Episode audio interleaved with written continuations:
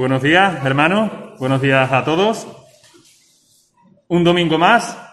Estamos aquí en, nuestra iglesia, en la casa del Padre.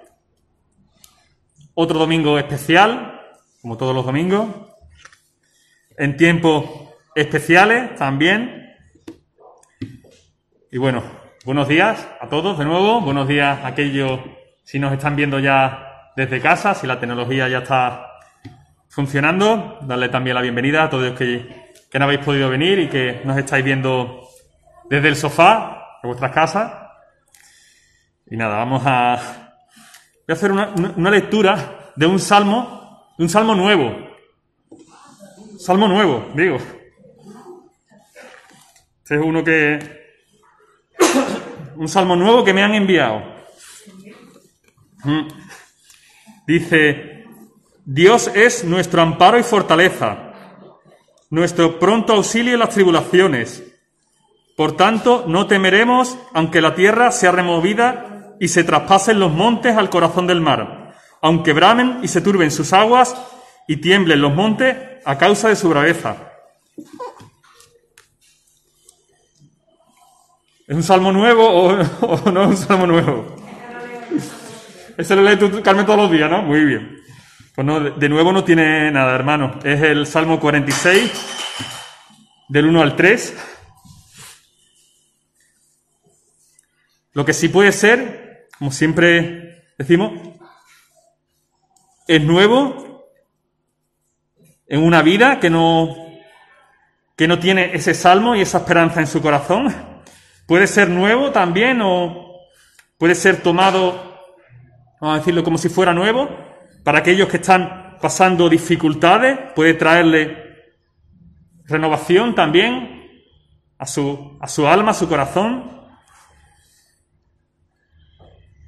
Y si sabemos que la fe tiene mucho valor, nuestra fe en Dios es una fe viva, y diría más, si tiene valor, es más, en estos tiempos en los que estamos, que podríamos decir que la tierra, como dice el Salmo, la tierra es removida, y si se traspasaran los montes al corazón del mar, aunque bramen y se turben sus aguas, todos podemos decir que vivimos en una circunstancia en el que la tierra tiembla, por lo que todos ya sabemos, y, y sí es nuevo, y, y útil y a diario tendríamos que, tenemos que aplicarnos que a pesar de las circunstancias que todos sabemos, ahora es cuando más que nunca Dios prueba que es nuestro amparo, nuestra fortaleza, nuestro pronto auxilio en las tribulaciones.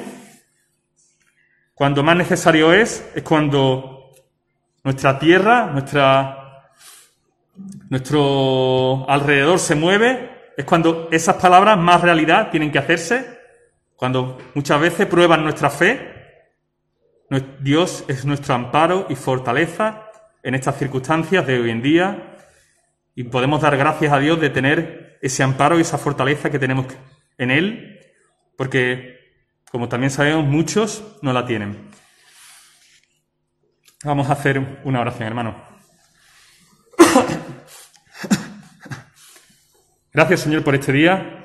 Gracias, Padre bendito, por traernos aquí a tu casa, Señor, por traer aquí hoy a algunos de tus hijos, Señor, en esta mañana. Estamos contentos de poder disfrutar de, especialmente de tu compañía siempre, Señor, el regalo que nos diste de tu Espíritu Santo, Señor, la presencia viva en nuestros corazones. Somos templo tuyo, Señor, estamos eternamente agradecidos, Señor, por, por el gozo, Señor, y el placer, Señor, y todas las bendiciones que nos da espirituales, Señor, de poder tenerte a ti, al Dios, creador del cielo y de la tierra, aquel que es nuestro amparo, nuestra fortaleza, sea cual sea la circunstancia, como decíamos, tú eres el que venciste a este mundo y nos diste la victoria contigo, Señor. Gracias por todas esas promesas que nos permiten, Señor, confiar y descansar a pesar de las circunstancias que haya a nuestro alrededor, Señor.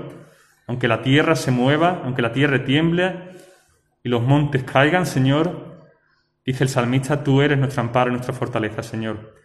Gracias, Señor, por esta mañana, por traernos aquí. Bendice todo lo que vamos a hacer, Señor. Las alabanzas, Señor, que te dedicamos, Padre.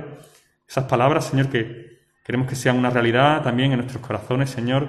Por la palabra viva, Señor, que va a ser predicada también en esta mañana, Señor. Y bendice tú, Señor, a cada uno de los hermanos aquí y los que están también viéndonos desde casa, Señor. Gracias, Padre bendito. En tu nombre precioso. Amén. Vamos a hacer una lectura que se encuentra en Efesios 3, del 13 al 21.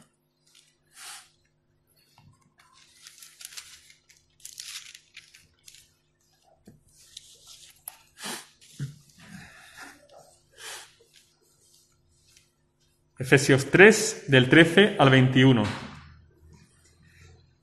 Dice así, por eso pido que no desmayéis, a causa de mis tribulaciones por vosotros las cuales son vuestra gloria.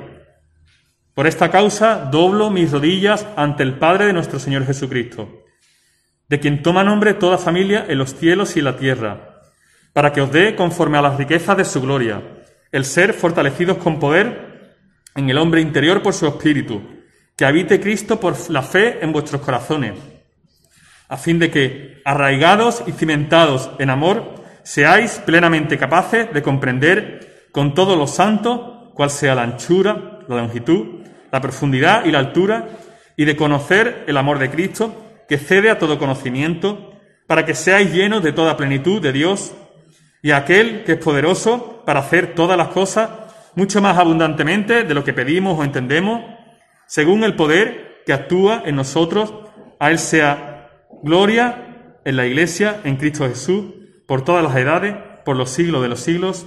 Amén. Y tras esta preciosa lectura, que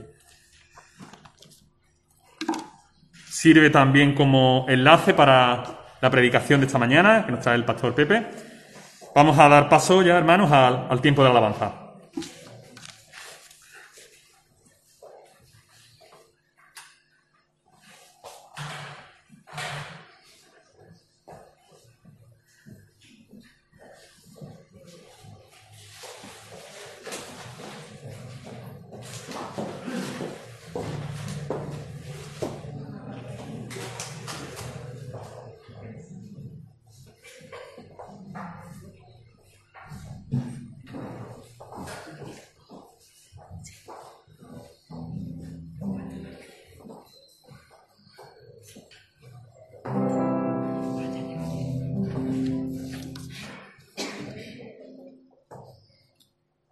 Somos poquitos, pero eso no nos impide, ¿verdad?, alabar de una forma auténtica, sincera a nuestro Dios, reconocerle por, lo, por quién es Él, porque Él es nuestra única, nuestro único motivo para, para adorar, ¿verdad? Es nuestra única razón. Vamos a cantar a continuación. Él es nuestra esperanza, Él es nuestro auxilio, ¿verdad? Él es nuestro todo, nuestro todo. En este tiempo tan convulso, Solo nos queda eso, seguir adorando a nuestro Dios y seguir confiando en el, que Él es nuestra única razón. Él es nuestra única razón.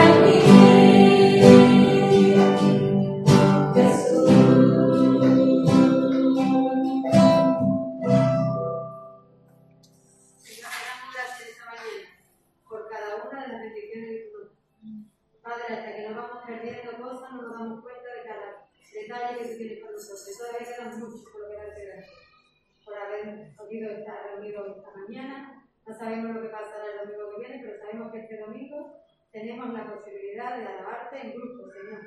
No que dejemos de alabarte cuando estemos en nuestra casa, pero que lo podamos hacer en grupo es realmente un regalo que viene de tu mano. Señor, rogamos por cada creyente que se reúne con este propósito en la paz de la tierra. Señor, fortalece tú los corazones de tus hijos, porque necesitamos fortaleza que viene de ti.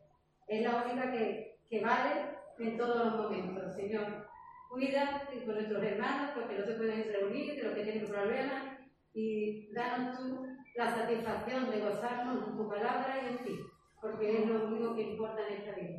En el nombre de Cristo Jesús. Amén. Amén.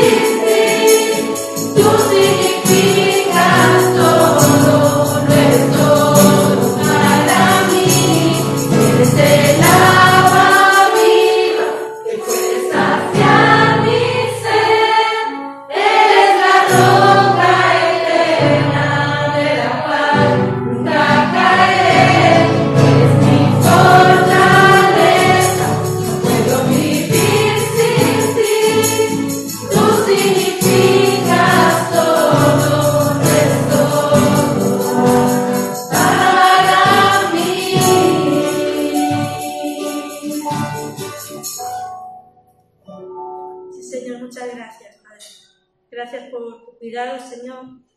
Gracias porque lo eres todo para nosotros y queremos, Señor, vivir esa realidad, Señor. Que seamos conscientes, Señor, en cada momento. Queremos seguir adorándote y alabarte, Señor, con nuestras vidas, Señor, con, con todo lo que somos, Señor. Ayúdanos, Señor, y muchas gracias, Señor, por estas ofrendas. Gracias por tu provisión, por tu cuidado, Señor. Y queremos, Señor, pues entregarte, Señor, una parte de lo que tú nos das. Utilízalo, Señor, para tu reino. En el nombre de Jesús. Amén.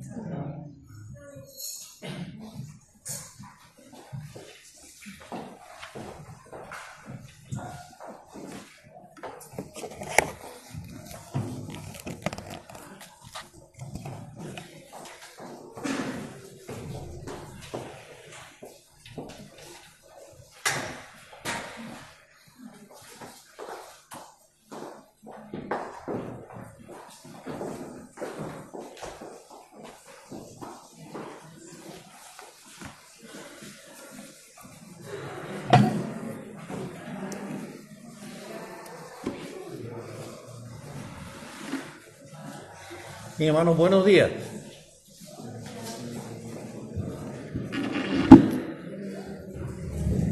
Quizá alguien no tiene buen día. ¿Está bien ahí? Quizá alguien no tenga buen día.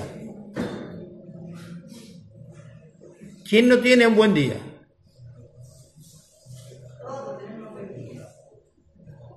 Vale.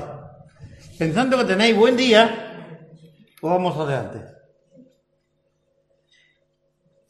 En esta mañana, pues, según el orden de Melquisedec, me ha tocado a mí tener hoy la palabra, ¿vale? Porque Rubén está el hombre con una gripe, por lo visto, de esa que se coge de vez en cuando y hay que sobrellevarla, ¿vale? Bien. El otro día escuchaba una anécdota y vamos a intentar de, recordarla porque me gustó mucho la, la, anécdota aquella. Es, en una ciudad había varios orfanatos y dice que había una, una mortandad de niños pequeños, eran huérfanos, y había una residencia en la que prácticamente morían pocos niños, mientras que las demás había un porcentaje muy alto. Y dice que empezaron a, a, pensar por qué. Eran los médicos los mismos, todos eran los mismos, tratamiento para los niños, los alimentos todo igual, pero la verdad es que en aquella residencia morían menos niños. Y descubrieron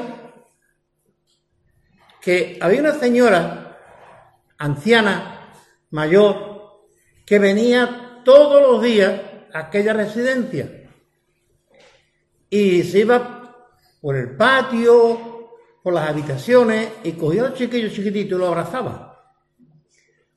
No les decía nada, porque mejor era muy chiquitito, pero ahí lo, ella lo, lo asuchaba un poco y a cada uno ella le iba dando unas palabritas de, de ánimo o lo que fuera. Al cabo del tiempo esta mujer murió y empezó a subir los fallecimientos de niños. ¿Qué es lo que hacía falta en la residencia? El cariño que esta mujer venía a darle. ¿Verdad? Así es que pensando en eso, pues estaba pensando en cómo Dios nos achucha a nosotros, nos acaricia, nos arrulla, ¿verdad? Nos canta, como decía la última vez, una nana, para que sí podamos descansar también. No hace mucho, este verano más bien, yo le regalaba una Biblia a un amigo mío, amigo de mi hijo, y yo le dije que los amigos de mis hijos son mis amigos. Entonces le regalé una Biblia y él por el Facebook me, me mandó, me escribió y me dijo, Pepe, ¿qué paz es la que da el Señor Jesús? Porque yo no entiendo qué paz, a qué paz se refiere. Traté de explicarle. En fin, yo le dije, mira, la paz no es la ausencia de conflicto, la paz no es la ausencia de guerra, la paz no es la ausencia quizás de no tener ni comida, la paz es otra cosa. Vamos a orar, por favor. Queremos en esta hora, mi Dios y Padre Celestial, que tu Espíritu Santo nos esté guiando, auspiciando con su presencia, aquí en cada lugar donde hay un hijo tuyo que está oyendo tu palabra, desde este lugar o desde otro lugar. Pero mi Dios, que tu obre, que tu Espíritu Santo sea el que esté obrando en los corazones de aquellos que oyen tu palabra. Pedimos, Señor, perdón por nuestros pecados y pedimos que tú nos uses y tú nos limpies y nos laves, Padre, con tu sangre. Te adoramos en esta mañana y bendecimos tu nombre. En el nombre de Jesús, tu Hijo amado. Amén.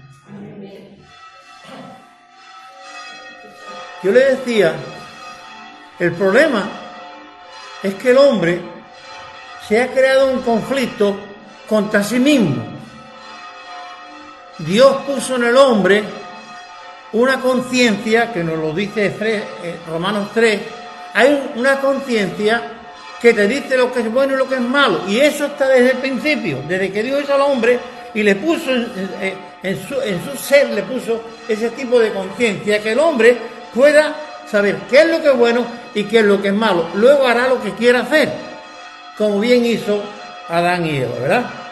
O Eva y Adán. Cada día sigue siendo lo mismo. Todos sabemos qué es lo que es bueno y lo que es malo. No somos ignorantes. Bien, luego de hacer lo malo viene el conflicto. Que la otra parte te dice que está mal. Y tú por la obsesión del pecado insistes en hacer aquello, porque el pecado nos va. Desde que caí, caímos, el pecado nos va y nos gusta. Y disfrutamos con él. Pero luego viene la otra parte y te redarguye. Muy bien dicho a ti, te redarguye la conciencia. Por ejemplo, recuerden aquel hombre que vendió a Jesús por 30 monedas de plata.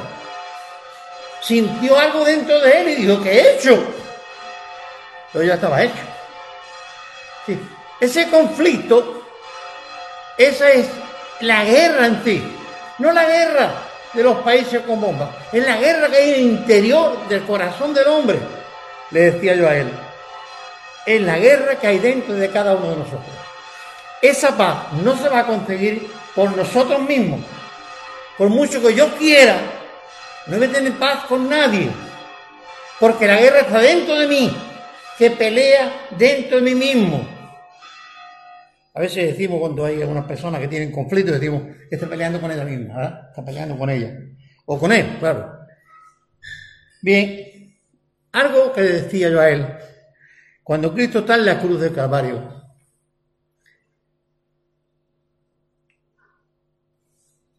¿él era pecador?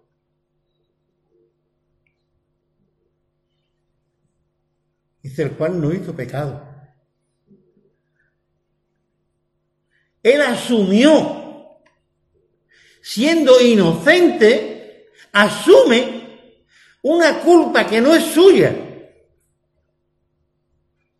Recuerden esto. Jesús no tiene pecado, pero asume tus pecados y mis pecados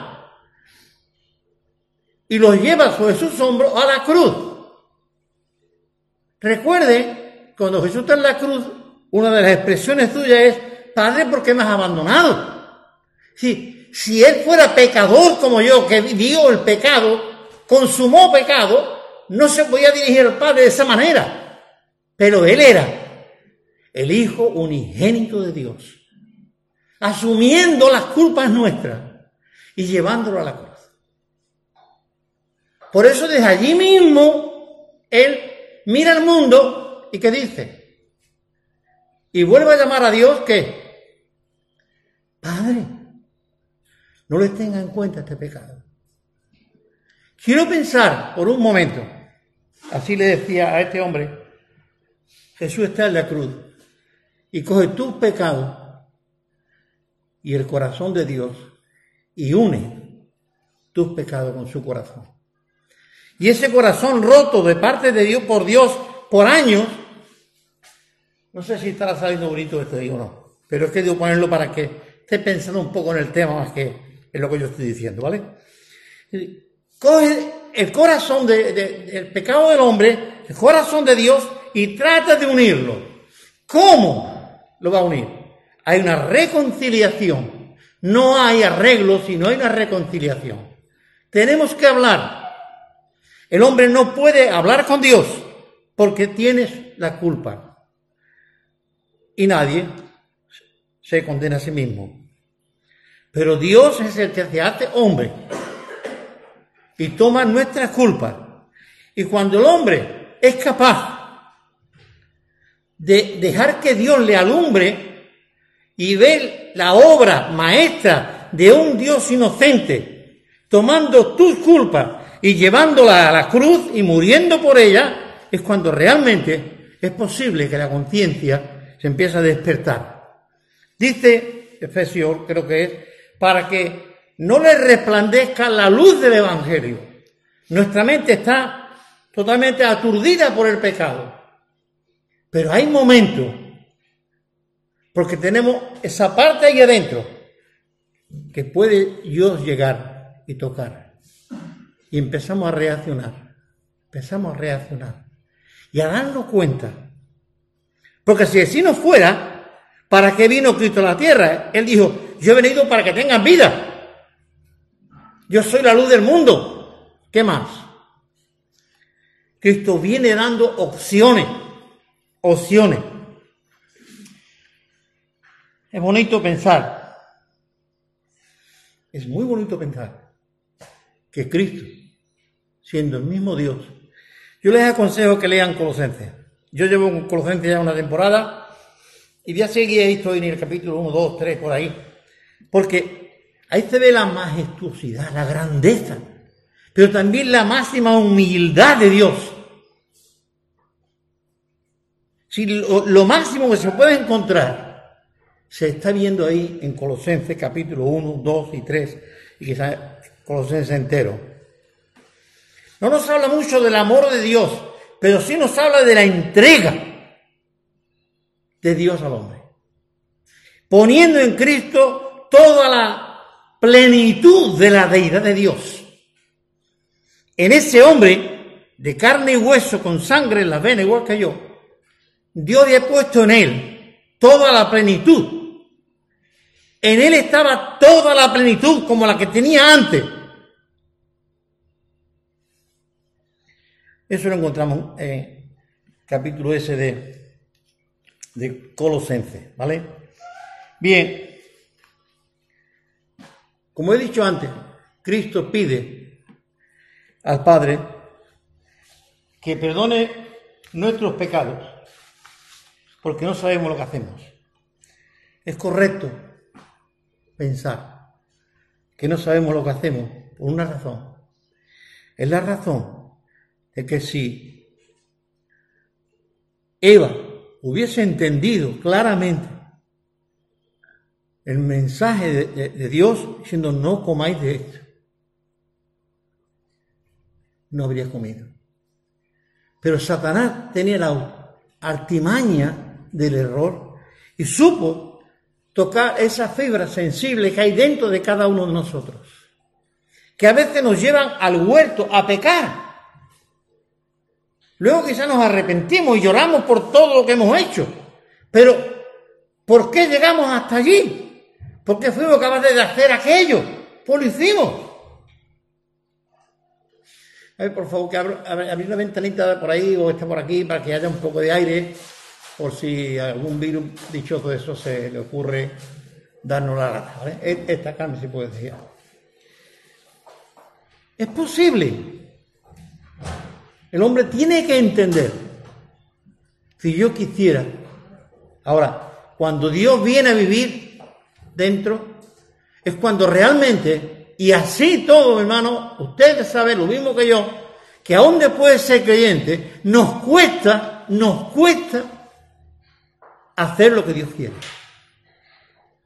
No es fácil vencer la vieja naturaleza. Pero Dios nos ayuda en todo esto. Hay una cosa más que me gustaría hablar junto con esto, y es, si confiamos, si creemos, y por eso confiamos, en que el Espíritu Santo está aquí y en tu vida todos los días hasta el fin del mundo, tú tienes el poder de Dios para no hacer aquello que no debe de hacer. Y yo tengo el poder de Dios para no hacer lo que no debo de hacer. Pero, por esta vieja naturaleza que está ahí, que me lleva, como decía Pablo, me lleva, me arrastra, me seduce. Bien, hay el misterio del amor de Dios, no hay quien lo entienda. No podemos entender nunca el misterio del amor de Dios cómo Dios, siendo el perjudicado, siendo el Padre ofendido, siendo el Padre agredido por el hombre, olvidado por el hombre, despreciado por el hombre, recuerden Isaías 43, despreciado por el hombre, aún insiste, insiste. Hay una anécdota que me gustó mucho es que un padre, pues, entre los hijos que tenía, había uno que era, pues, lo peor de lo peor de lo peor, y podemos seguir diciendo lo peor, ¿no? De todo. Se acarreó el odio de su pueblo, de la familia. No había quien pudiera estar con él, ni mirarlo bien. Pero murió. Metieron en su nicho como todo eh, difunto y al cabo del tiempo murió el padre. Y dejó dicho, quiero que me meta en el nicho donde está mi hijo. Y dijeron, ¿por qué? Con lo malo que ha sido hasta para ti. Y él dijo, porque nunca dejé de amarlo. Nunca lo he dejado de amar. Quizá esto nos muestra un poco el amor de Dios. Dios no le importó meterse en este porquería de mundo. Estar aquí el tiempo necesario con el fin de sacarnos un día y para mostrarnos ese amor tan grande que Dios tiene. Dios expresa de una manera muy especial. Y cuando llegamos a Isaías 5, 4 dice, hablando como una parábola, dice Dios, planté una viña, la mejor planta, la mejor tierra, la aboné, la cuidé, y cuando fui a coger uvas, eran uvas silvestres. Y como en un lamento de tristeza, dice Dios, ¿qué más podía yo hacerle a mi viña que no la haya hecho? Ese creo que sigue siendo el lamento de Dios por este mundo. ¿Qué más podía hacerle a esta gente para que se convierta, para que se arrepientan, para que dejen de pecar como van pecando? ¿Qué más? ¿Acabarlo como en el diluvio? ¿Quemarlo como Sodoma y Gomorra? Posiblemente. Pero el hombre sigue pecando. ¿Qué más podía hacerle? Bien, cuando llegamos aquí, quiero pensar por un momento. Jeremías 3, perdón, 31, 3. Dios se acerca a través del pueblo. Le habla al corazón del pueblo. ¿Y qué creéis que he estado diciendo? Con amor eterno te he amado. Por eso no he acabado contigo. Porque el amor que te tengo es mayor que el agravio que tú me estás haciendo. Cuando pensamos en esto, Dios, el amor de Dios, rompe todos los moldes. El amor de Dios rompe todas formas, todas fronteras para llegar al punto que quiere llegar. convencer al hombre, convencer al hombre de su pecado, de su alejamiento por vivir de espalda a Dios. Si por vivir de espalda a Dios, por no darle a Dios la cara.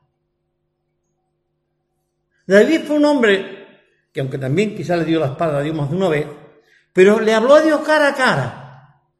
¿Por qué clamo a ti no me responde? Fueron muchas veces las palabras que David se dirigía a Dios. Lo voy a decir con rabia. Pero si no respondía, mis ojos se han secado y mi lengua. ¿Por qué no me responde? ¿Ha pasado de mí? Sí. Podemos hablar a Dios cara a cara. Y decir a Dios lo que sentimos dentro. Y es cuando Dios nos va a mostrar realmente lo profundo de su amor. En Efesios se ha, leído que cuán profundo, cuán ancho, cuán sublime es el amor de Dios. Si pudiéramos empezar a hablar de Él, como dice un himno, faltaría papel y faltaría tinta en el mar para escribir del amor de Dios. Sin embargo, me gustaría que pudiéramos pensar en una serie de datos que puse aquí. Ah, Amar a Dios se refiere a conectar tu mente, el corazón, el alma, para hacer todo aquello que hace feliz a Dios. ¿Sí? ¿Es correcto esto? El amor lo que intenta es hacer feliz a los demás. ¿O no? A ver. Si yo no intento hacer feliz a mi mujer, demuestra que, ¿sabe? ¿Sabe? Si mi mujer no intenta hacerme feliz a mí, pues es la misma cosa, ¿verdad? En el otro lado de la tortilla. Cuidado. Es conectar tu mente con Dios. No es decir, vale, yo te quiero, yo te amo y tira para adelante. No, no, no. Es realmente entrar a la mente de Dios porque podemos entrar. San Pablo es el que dice una frase, porque tenemos la mente de, de Cristo. Podemos entrar allí, podemos buscar a Dios y acercarnos a Dios y expresarle en lo más hondo de sus sentimientos mis sentimientos. Y decir, Señor, quiero amarte como tú me amaste a mí, pero no puedo. Dame la capacidad, dame la fuerza, dame. Y Dios va a responder. Que el corazón, dice Samita también lo dice muchas veces, que todo mi ser alabe desde las uñas de los pies a los pelos que haya, todo, y mis sentimientos, mis emociones y, mi voluntad, todo, alabe tu santo nombre. ¿Cómo se puede hacer eso? Amar a Dios es una actitud que implica voluntad, reflexión, compromiso, es decir, proyectar el amor de Dios que Él te ha dado, proyectarlo. Bien, yo le he dado a, Pablo un pendrive con estas imágenes. ¿Qué está haciendo Pablo? Proyectando lo que yo le he dado. No es que yo ame a Dios. Lo siguiente, ¿cuál es? Es que Dios nos amó a nosotros. Y ahora, teniendo yo el amor de Dios, puedo proyectar Pablo está proyectando lo que yo le he dado. Si Dios ha puesto su amor en mí, si Dios ha puesto su amor en cada creyente, si Dios ha llenado nuestro corazón de amor, ¿qué es lo que proyectamos? Ahí es donde va la cosa. Proyectar el amor de Dios. Y el amor de Dios solamente implica hacer feliz al otro. Que muchas veces hacer feliz al otro implica qué? Sacrificio mío. Humillarme quizá. Negarme a mí mismo. Con tal de hacer feliz al otro. Cabe destacar que Dios es amor y que su amor lo demostró a través de la cruz. Indudablemente esto es una gran verdad. Dios demuestra su amor en Jesucristo. Porque aún siendo pecadores, dice Efesios 5, creo que es, aún siendo pecadores, Cristo murió por nosotros. Cristo ha muerto por todos los borrachos, drogadictos, prostitutas y toda esa gente que andan por ahí. Cristo ha muerto por ellos. No hay uno que quede fuera. Dios ha muerto por cada uno de ellos. Por eso, cuando vemos ese tipo de gente, que parece que son más malos que los demás, tenemos que amarlo con el mismo amor que Dios me amó a mí, que no era tan malo. En el sentido ese. Sí, cuidado con esto.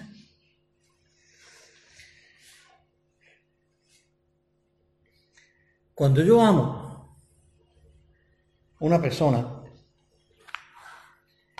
¿por qué lo amo? Me pregunto, ¿por qué lo amo? ¿Qué tiene esa persona de mí? ¿Qué tiene? Somos dos personas extrañas, dos familias distintas.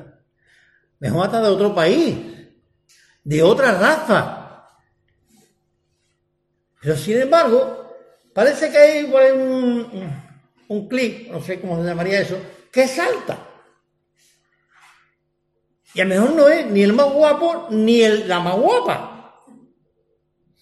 Que a veces también ocurre.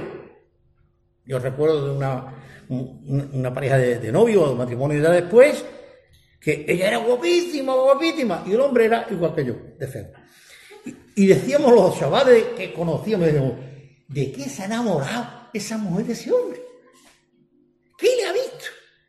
Pues la verdad que creo que se murieron de viejos los dos y creo que siendo felices, digo yo.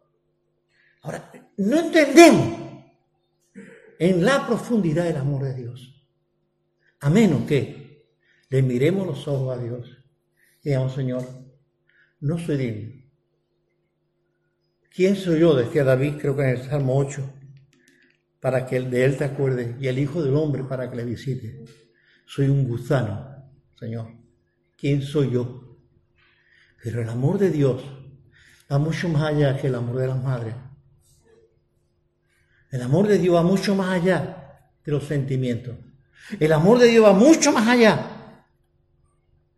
Porque siendo enemigos de Dios y viviendo de espalda a Dios, Dios sigue buscando al hombre.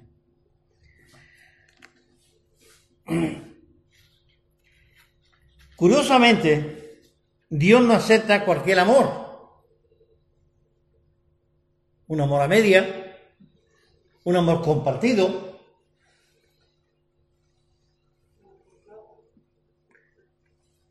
Primer mandamiento. De los dos grandes mandamientos, el primer mandamiento, ¿cuál es? Decírmelo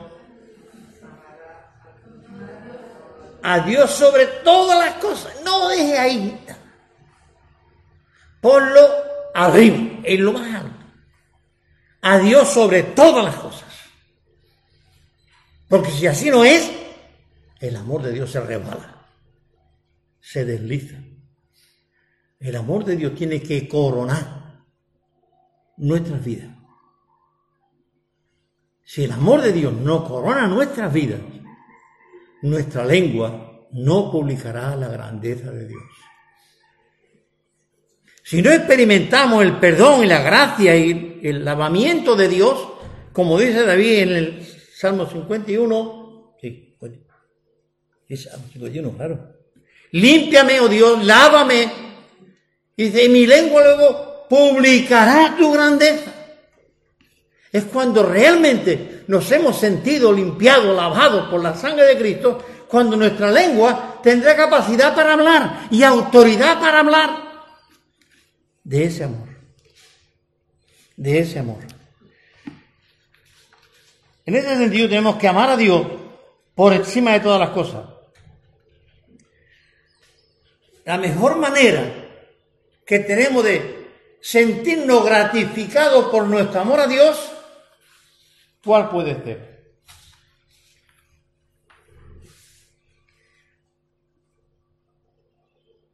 ¿Cuál es la mejor manera de sentirme yo gratificado del amor de Dios? ¿Cómo? ¿Cómo? ¿Alguien ha dicho por ahí un bajito? Amando. ¿Amando? Entre todo eso había uno que es muy bonito. Y no sé si ni cuál es, porque no los enumeré. Es proyectando ese amor de Dios hacia los demás. Tu hermano en Cristo, sí. Bueno, dice Pablo, primeramente los, domésticos de la fe, perfectamente. Pero hay mucha gente en la calle que necesitan el amor de Dios. Y cuando tú empiezas a amar a los demás, te sientes gratificado. Porque tú ves que tu padre es feliz con lo que tú estás haciendo. Tu padre es feliz porque está viendo lo que tú estás haciendo. Cuando amamos a Dios, cuando demostramos a los demás que no soy yo, sino es el amor de Dios que pasa, que pasa, que fluye. De su interior, decía Juan, el evangelista, correrán o brotarán río, no un chorrito. No un grifo medio cortado, no, no, no. Un río de agua. No muerta porque ahí vienen los mosquitos. Agua viva. Agua viva. Hermano, qué bueno es que en esta mañana, que en esta mañana que estamos hablando del amor de Dios, podamos sentir realmente también que no somos personas que no contemos para Dios. Por cada uno de nosotros, Cristo hubiese dado su vida en la cruz. ¿Cuánto vale tú para Dios? ¿Cuánto vale tú para Dios? ¿Qué es amar a Dios? ¿Dejarnos arrastrar por todas las pasiones de este mundo? ¿Dejarnos llevar por todo lo que el mundo nos ofrece? Pues algunos lo piensan así. El amor de Dios es algo entrañable. Es, algo que no se puede cambiar. El amor de Dios no cambia. Es así desde la eternidad y hasta la eternidad. Y no cambia por una razón. Por una razón. Es su esencia, su identidad. ¿Cuál es tu identidad delante de Dios? ¿Eres un hijo de Dios? ¿Eres un hijo de Dios? ¿Cuál es tu identidad delante de Dios? Vive como ese hijo de Dios, expresa el amor como amor de Dios. Ve, yo tengo una identidad soy hijo de Manuel Manuela, perdón, esa es mi mujer, de Manuel y Elena. Tengo una identidad. Nadie me la va a borrar. Es el ADN de mis padres. Nadie me lo va a borrar. Yo tengo el ADN de Dios. Dios puso dentro de mí su ADN, por eso responde. Y clamamos a Dios. Satanás ha hecho todo lo que ha podido hacer pero nunca ha podido vencer a Dios. La esencia de Dios es amor. Y la esencia en cada uno de nosotros, la que Dios puso desde el principio de la creación, es el amor. Vamos a ir orando. Si me gustaría, hermano, le voy a invitar, porque yo sé que quizá tenéis ganas de darle gracias a Dios, porque Dios le ama. Porque Dios no miró quién éramos, ni qué pensábamos, ni cómo actuábamos. Dios te amó. Me gustaría que cada uno, su corazón, hiciera una oración, dándole gracias a Dios por ese amor tan grande, tan grande que ha tenido de nosotros y sigue teniendo, ¿vale? Y después yo termino orando. Vamos a orar.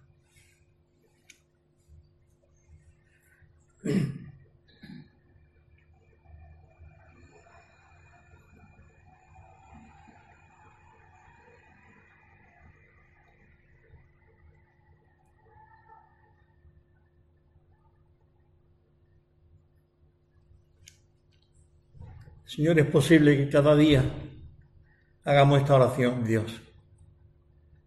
Pero en este día, aquí en este lugar, que un día se dedicó para tu gloria y para la proclamación de tu evangelio, también lo hemos hecho.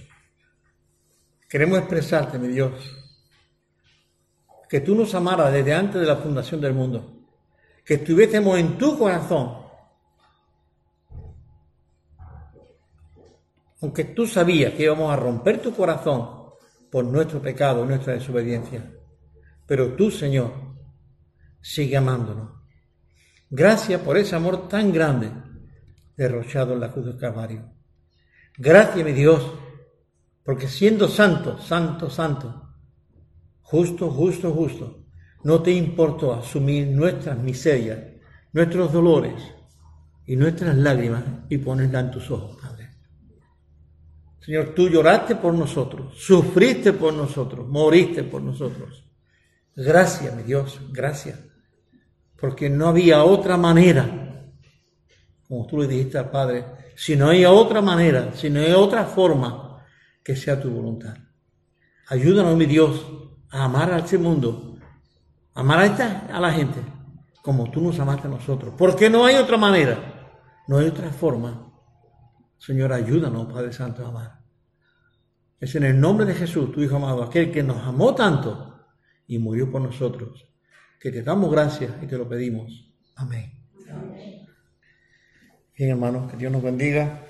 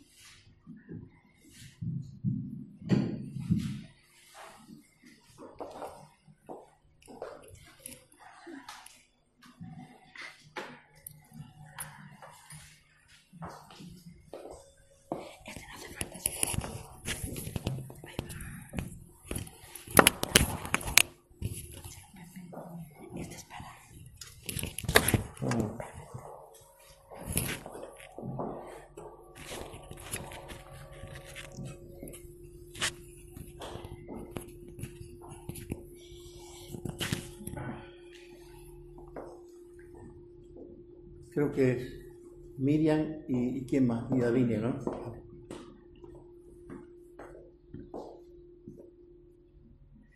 Bien, hermano, el apóstol San Pablo nos hace todas estas recomendaciones, resultado de un mal andar de la iglesia en aquellos momentos en Corinto.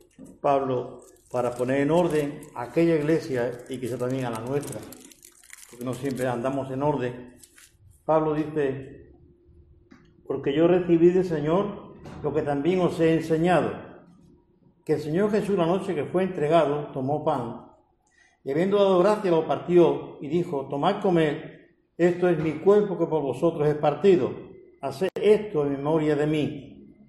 Asimismo tomó también la copa después de haber cenado diciendo, haced esto todas las veces que la bebiereis en memoria de mí. Perdón, me he saltado una parte.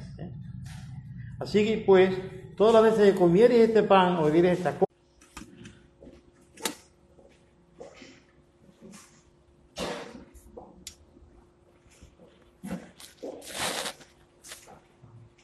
Corintios 13 nos habla de lo que hemos estado meditando hoy y dice que si yo hablase lenguas humanas y angélicas y no tengo amor, de nada me sirve.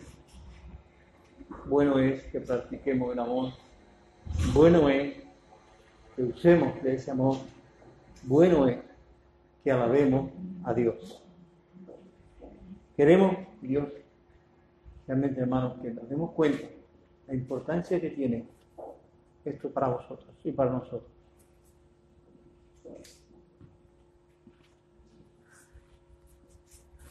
con la bandeja.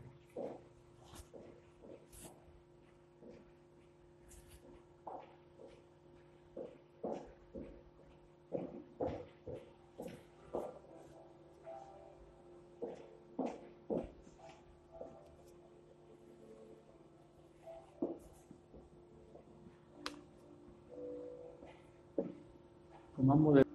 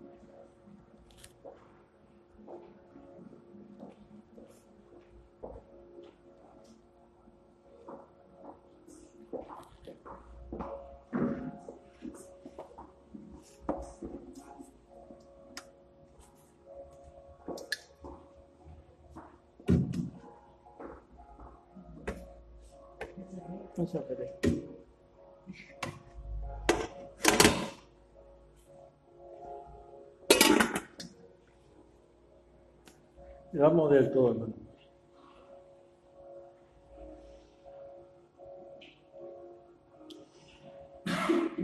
Señor, después de tomar este pan y este vino, le damos muchas gracias, mi Dios, porque nos hiciste apto. No miraste nuestra bajeza, sino perdonaste de manera incondicional, mi Dios. Te adoramos a ti, te bendecimos. En el nombre de Jesús. Amén.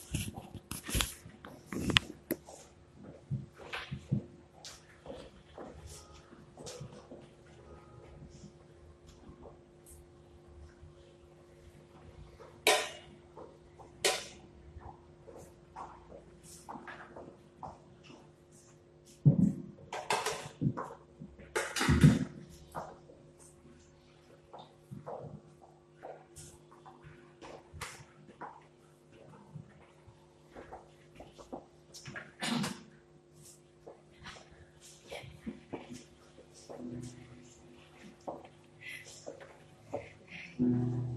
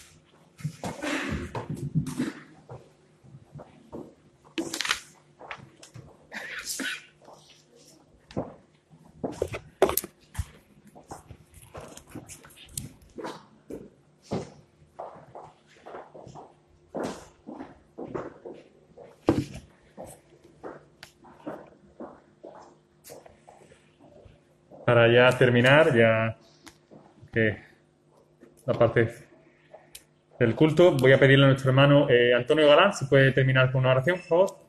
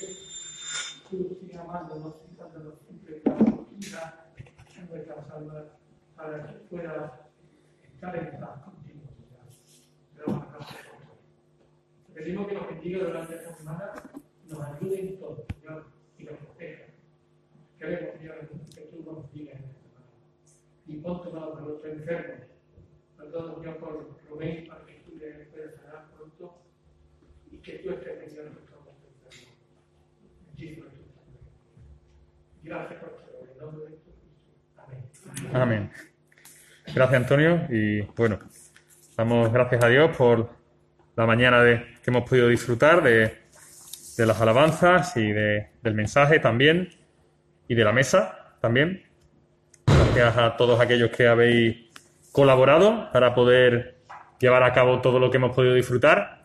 También a, a los técnicos también y pedimos disculpas que hoy hemos tenido un par de problemitas, pues se ha ido la batería del móvil, entonces los hermanos desde casa han perdido un poco de, la parte de la mesa y los hermanos de abajo también han perdido también un poquito de, la conexión. Pedimos disculpas a los hermanos de casa y los que están también ahí abajo.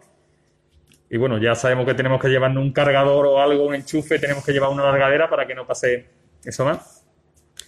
Y también siempre saludamos a aquellos hermanos que nos visitan por primera vez. Y como yo sé, porque estuve hablando con un, her- un hermano que nos está viendo desde casa, pues también los saludamos, ya que aquellos que nos ven desde casa, si es la primera vez o alguien sabe que se está conectando a alguien la primera vez, pues sabemos ahí no. Pues aquellos, bueno, que sepan que hay alguien que está viendo por primera vez desde casa, también nos puede avisar. Y yo aprovecho que, no sé si os acordáis, un hermano, chavalito jovencito que venía de Arco, José María, José María de Arco, pues un chico así muy... Pues si todavía nos está viendo, lo saludamos, porque me envió un mensaje, yo tenía en mi lista de, de llamar, lo tenía él y ya él me escribió antes lo estuve saludando, él está bien con su madre, sigue teniendo sus problemillas de estómago, pero bueno. Y me acordé y le dije que iba, como él no se reúne con la iglesia allí en Arco, pues bueno, le mandé los enlaces y lo saludamos también, me dio saludos también para, para los hermanos. Y ya sin más, pues cerramos lo que es la misión también desde casa y hermanos, pues deseamos que, que tengáis buena semana y que Dios os acompañe a lo largo del día y seguimos en contacto y Dios mediante, pues nos seguimos viendo los jueves y, y el próximo domingo. Que Dios os bendiga.